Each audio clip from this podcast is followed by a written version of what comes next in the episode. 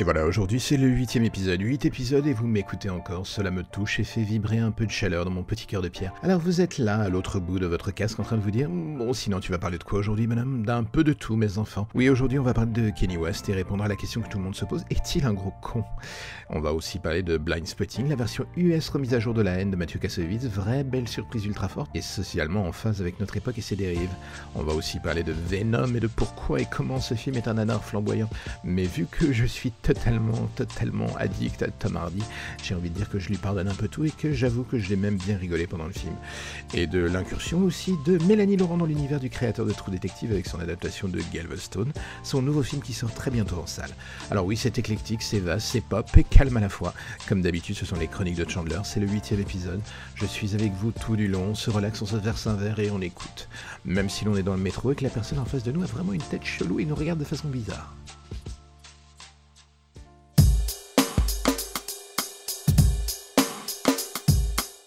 Galveston de Mélanie Laurent est un film pour le moins surprenant. En effet, s'il y a bien un domaine où je ne m'attendais pas à la retrouver comme réalisatrice, c'est le film policier. Dans un coin de ma tête, je ne sais pas pourquoi, cela ne correspondait pas à sa sensibilité et son univers pour le moins mélancolique et ancré dans une poésie pour le moins particulière. La vérité est que j'avais tort. En adaptant du Nick Pizzolato, Mélanie Laurent sort de sa zone de confort et se réinvente. C'est la vraie surprise de Galveston. Tout en gardant son regard et sa sensibilité féminine sur l'action et les personnages, elle plonge dans la violence pour y ajouter un surplus d'âme en s'attachant avec passion aux personnages qui peuplent son récit. Nous ne sommes pas ici pour faire du violence en substance. Galveston est en premier lieu un drame humain où la sensibilité de Mélanie Laurent s'exprime à merveille mais aussi et surtout un film policier assez radical où le monde du crime et l'anti-héros qu'interprète Ben Foster ont une moralité pour le moins fluctuante et poussent le spectateur dans les cordes quant à la sympathie qu'on finit par lui porter. Le pitch du film donne une bonne indication de la tonalité du récit. 1988, les temps sont durs pour Roy. Petit gangster de la Nouvelle-Orléans, la maladie le ronche, en boss luttant un guet-apens auquel il échappe de justesse. Une seule issue, la fuite, en compagnie de Rocky, une jeune prostituée, deux êtres que la vie n'a pas épargnés. En cavale vers la ville de Galveston, ils n'ont plus rien à perdre. Dès les premières images de Galveston, on sent rapidement l'influence de True Detective sur le récit. On est en terrain connu, mais l'on est aussi très vite surpris par la façon dont Mélanie Laurent fusionne le tout avec son style minimaliste dans la manière de s'attacher à l'être humain. Jonglant du drama à la violence sans vraiment se perdre en route, elle trace un chemin pour le moins cohérent. Un passage vers la rédemption pour ce mafieux qui, par hasard sur sa route, rencontre cette jeune femme qui se prostitue pour survivre. Le schéma qui se construit autour de l'immensité des différences entre les deux personnages est pour le moins classique, mais la manière dont Mélanie Laurent tisse sa toile autour d'eux fait qu'on se prend au jeu. L'autre atout qu'elle possède dans sa manche se nomme Elle Fanning. Tout comme Ben Foster, elle joue certes un rôle classique que l'on aura déjà vu 100 fois dans ce genre de récit, mais sous la caméra et la direction de Mélanie Laurent, Ellie Fanning se retrouve absolument magnifiée. Son personnage, aussi bien dans ses forces que ses faiblesses les plus abyssales, se révèle comme étant une véritable héroïne tragique de cinéma. La réalisatrice et l'actrice formant ici un duo se nourrissant l'une de l'autre dans une danse des sentiments absolument parfaite. Le résultat n'en est que plus fort, rendant ce road trip avec Ben Foster encore plus poignant et tragique. Le changement de style sur le fond comme en partie sur la forme réussit très bien à Mélanie Laurent. Est-ce que Galveston est parfait? On pourrait lui reprocher par instant son aspect un peu film d'auteur. Mais c'est cohérent avec la filmographie de Mélanie Laurent, réalisatrice, et sa manière quasi intimiste de s'intéresser à l'être humain. Elle s'ouvre à de nouveaux horizons sans pour autant renier ce qui constitue son ADN de réalisatrice. Le miracle qui se produit ici est que l'association de son regard si particulier sur l'humain et les performances brillantes de Ben Foster et Elle Fanning transcendent le classicisme du récit initial. D'une histoire de Nick Pizzolato classique, Mélanie Laurent extrait quelque chose de sale, noir et aussi humain que déprimant le tout pointant vers un long et sanglant voyage vers la rédemption. Un chemin qui s'achève comme il débute en pointant du doigt le talent de Caméléon comme réalisatrice de Mélanie Laurent et sa passion pour le moins contagieuse pour Fanning qui resplendit dans chacun des cadres où elle apparaît. Fidèle à la route qu'elle trace comme réalisatrice, Mélanie Laurent prend le risque de changer en partie et se la paye. C'est une véritable bonne surprise.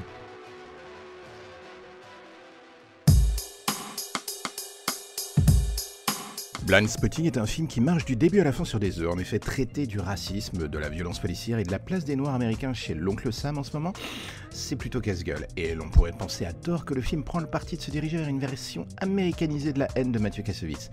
C'est en partie le cas, mais la force du récit est qu'en injectant un poil plus d'humour et d'espoir entre les lignes, Carlos Lopez Estrada, qui réalise ici, réussit à trouver un point d'équilibre pour le moins intéressant offrant ainsi à Spotting une identité propre et salutaire, portée par ces deux acteurs pour le moins incroyables.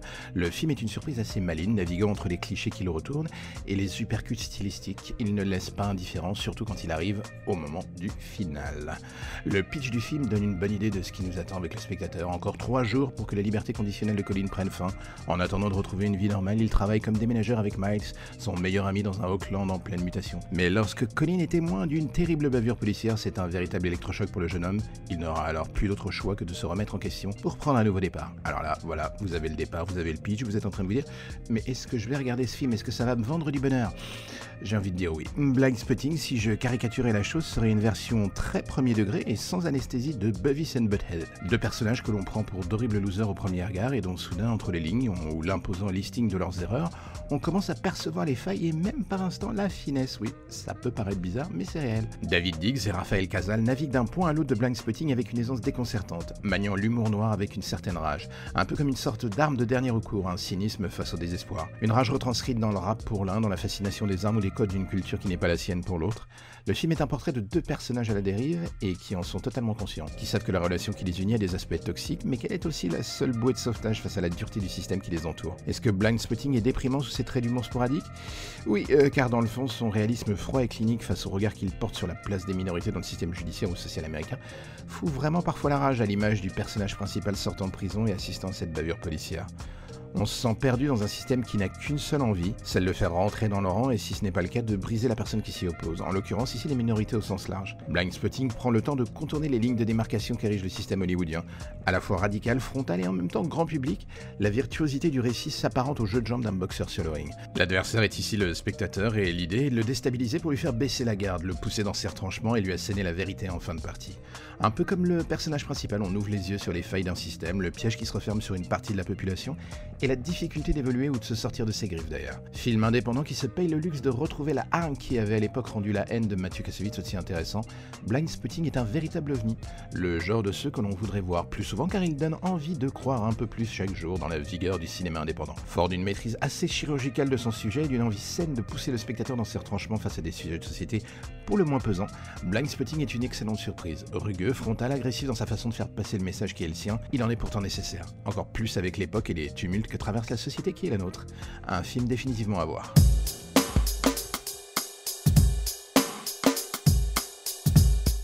Aujourd'hui, on va se poser une question simple. Kenny West est-il un gros con? Dit ainsi, je pense que la chose est un tout petit peu caricaturale, c'est vrai. On a tous le droit d'avoir des opinions pour le moins différentes les uns des autres, et ce, même si cela implique que l'on sente monter en soi ce petit truc un peu gênant qui gratte, euh, gratte, gratte dans le bas du dos et qui remonte et qui remonte en disant euh, Mais si tu pouvais fermer ta putain de gueule Oui, j'ai vu Kenny West une fois en live dans ma vie, une présentation d'un court-métrage qu'il avait fait, un moment où il était venu au Max Linder pour parler de sa passion sa passion de la création, de ses envies et de ce feu qui l'animait. Et à l'époque, même si je reconnaissais déjà chez lui une certaine forme de mégalomanie encore à peu près digérable, j'étais quand même fasciné, car dans le fond, il y a quelque chose d'intéressant chez lui, on ne peut pas le nier. Enfin, tout cela, c'était il y a quelques années. Aujourd'hui, je me demande où est ce monsieur à qui j'accordais encore le bénéfice du doute de la prise de parti pour Trump en déclaration ultra problématique sur l'esclavage et j'en passe, et aux connexions de plus en plus toxiques avec des gens tentant de le récupérer politiquement, on se demande ce qui se passe dans sa tête. TMZ, par exemple, le presse, mais alors, dans tous les sens, TMZ vit de chacun des dérapages de ce monsieur pour faire du fric, pour faire du clic. Les Kardashians le tolèrent plus ou moins bien sur le devant de la scène, mais en coulisses, sincèrement, j'aimerais bien être une petite souris et payer très cher pour voir la teneur des discussions entre lui et sa femme. Mais là encore, sur ce point précis, on se demande ce qui se passe. Tout le monde le laisse s'enfoncer dans ses illusions de grandeur et dans ce qui est en quelque sorte une sorte de one-man show du chaos dont on peine à comprendre le sens. Quand on se souvient que Tom Cruise a failli ruiner sa carrière, et encore je pèse mes mots en disant ça, à cause d'un pétage de plomb mémorable chez Oprah Winfrey, on se demande comment Kenny West réussit à être encore vivant médiatiquement parlant. Peut-être pour la simple et bonne raison que comme Trump ou les Kardashians, il a perverti la machine médiatique jusqu'à l'extrême.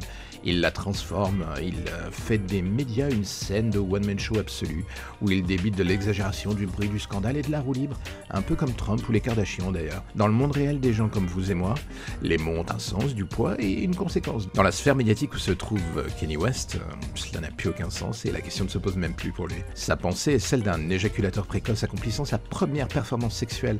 On pense à mille choses, on part dans tous les sens et surtout quand arrive le moment J, on tire là où il ne faut pas. Dire de la merde pour West est devenu une marque de fabrique sur laquelle il joue et que les médias exploitent. L'un étant aussi coupable que l'autre. Le premier pour juste utiliser sa plateforme et la force médiatique de sa parole pour dire des choses ne valant guère mieux qu'un Trump. Le second pour exploiter à dessein le malaise et la spirale d'illusion de grandeur dans laquelle le premier se perd totalement jour après jour. Donc, pour répondre à la question de départ, Kenny West est-il un gros con? Malheureusement, sincèrement, je le pense définitivement aujourd'hui. Il arrive un moment où l'on finit par dépasser largement la marque du pardonnons-lui mes frères car c'est un grand artiste. Au bout d'un moment, on se rend compte que même avec la meilleure volonté du monde, il n'y a plus assez de ça pour se cacher la tête dedans. On écoute les paroles et il n'y a plus de parfum. Musicalement, il fut peut-être un grand, mais la vérité est qu'aujourd'hui, perdu dans l'illusion d'être un dieu, il serait un politicien ou sage poète de la rue. Le fond, il ne vaut guère mieux qu'un vieux discours rejeté de Trump. Triste choix d'évolution de carrière, dirons-nous.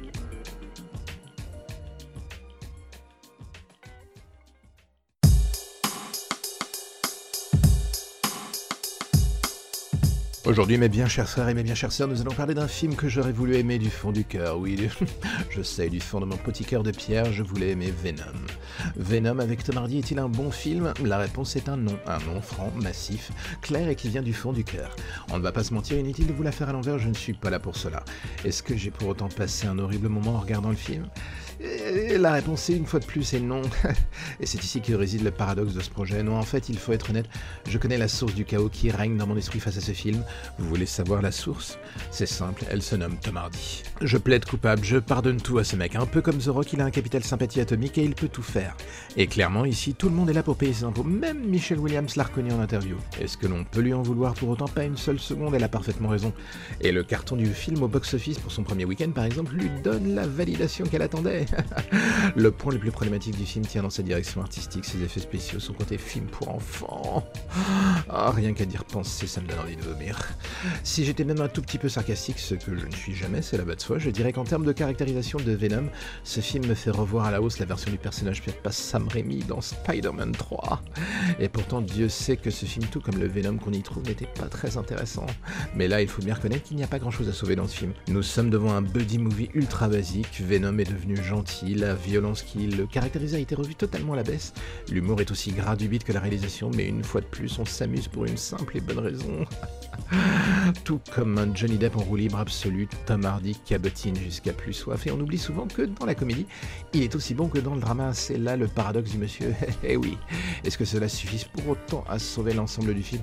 Non, vraiment pas une seule seconde. Venom donne l'impression d'être ce film que l'on a oublié dans un tiroir des années 90 et que l'on ressort aujourd'hui en changeant les effets spéciaux au mieux en quatrième vitesse en pensant que ça ne passe se voir. Cela ne vend pas du rêve, on sent les coupes dans tous les sens et en comparaison des ambitions que Marvel sous la houlette de Kevin Feige par exemple prodigue au public, cela fait vraiment peine à voir. Mais alors comment expliquer le carton du film? Bonne question, à croire que le public, tout comme moi, est ultra tolérant vers Tom Hardy, qu'on aime bien cet acteur et que l'on est prêt à le suivre comme Dwayne Johnson dans ses pires rôles. Venom est un ovni de la Ligue 2 de Marvel, cela ne tient jamais la route, ça manque d'ambition. Riz Ahmed y est complètement gâché, Venom lifté pour plaire au plus grand nombre. Quand Marvel fait appel à des yes men pour réaliser un projet, cela finit toujours quand même par se tenir un tant soit peu. La faute à un plan de route déjà établi en coulisses et surtout à la main de fer de Kevin Feige dans l'ombre.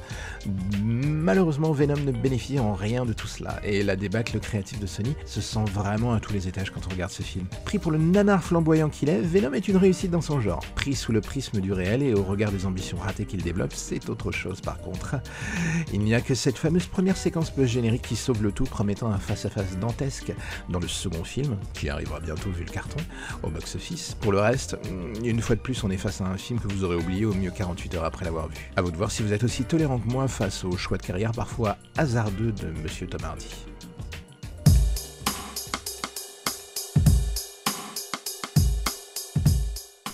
La fin est là devant l'hôtel, une sorte de mur de Berlin qui se dresse entre vous et moi. Le neuvième épisode en signera-t-il la chute? Je croise les doigts pour que cela soit le cas. En attendant, si ces quelques paroles t'ont plu, ont réussi à réchauffer ton petit cœur et t'ont donné envie de propager la bonne parole, alors n'hésite pas, fais-le mon enfant, éclate-toi et ventile ces 8 épisodes aux quatre coins de tes contacts. J'ai envie de te dire qu'en faisant cela, tu feras une bonne action, mais dans le fond, tu le sais déjà. Alors, j'ai envie de dire, prenez soin de vous et l'on se revoit bientôt pour le prochain épisode des Chroniques de Chandler. À bientôt.